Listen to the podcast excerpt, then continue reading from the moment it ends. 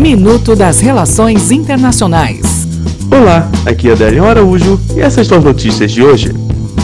Bolívia, mesmo sem quórum em nenhuma das duas casas do Congresso boliviano, com a ausência da bancada majoritária do movimento ao socialismo, partido do ex-presidente Evo Morales, a senadora opositora Janine Anes, do movimento democrata social e segundo vice-presidente do Senado, se declarou na noite desta terça-feira presidente da Bolívia.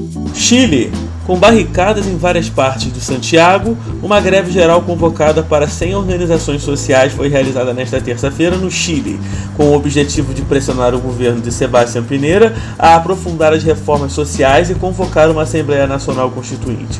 Uma grande marcha pacífica pela Avenida Alameda, no centro da cidade, aconteceu no começo dessa tarde. Reino Unido. O Partido Trabalhista do Reino Unido disse nesta terça-feira que só suas plataformas digitais foram alvo de um ataque cibernético de larga escala, mas que acredita que não houve nenhuma invasão de dados semanas antes de uma eleição nacional. Até o próximo minuto. Enquanto isso, aproveite mais conteúdo no portal seire.news.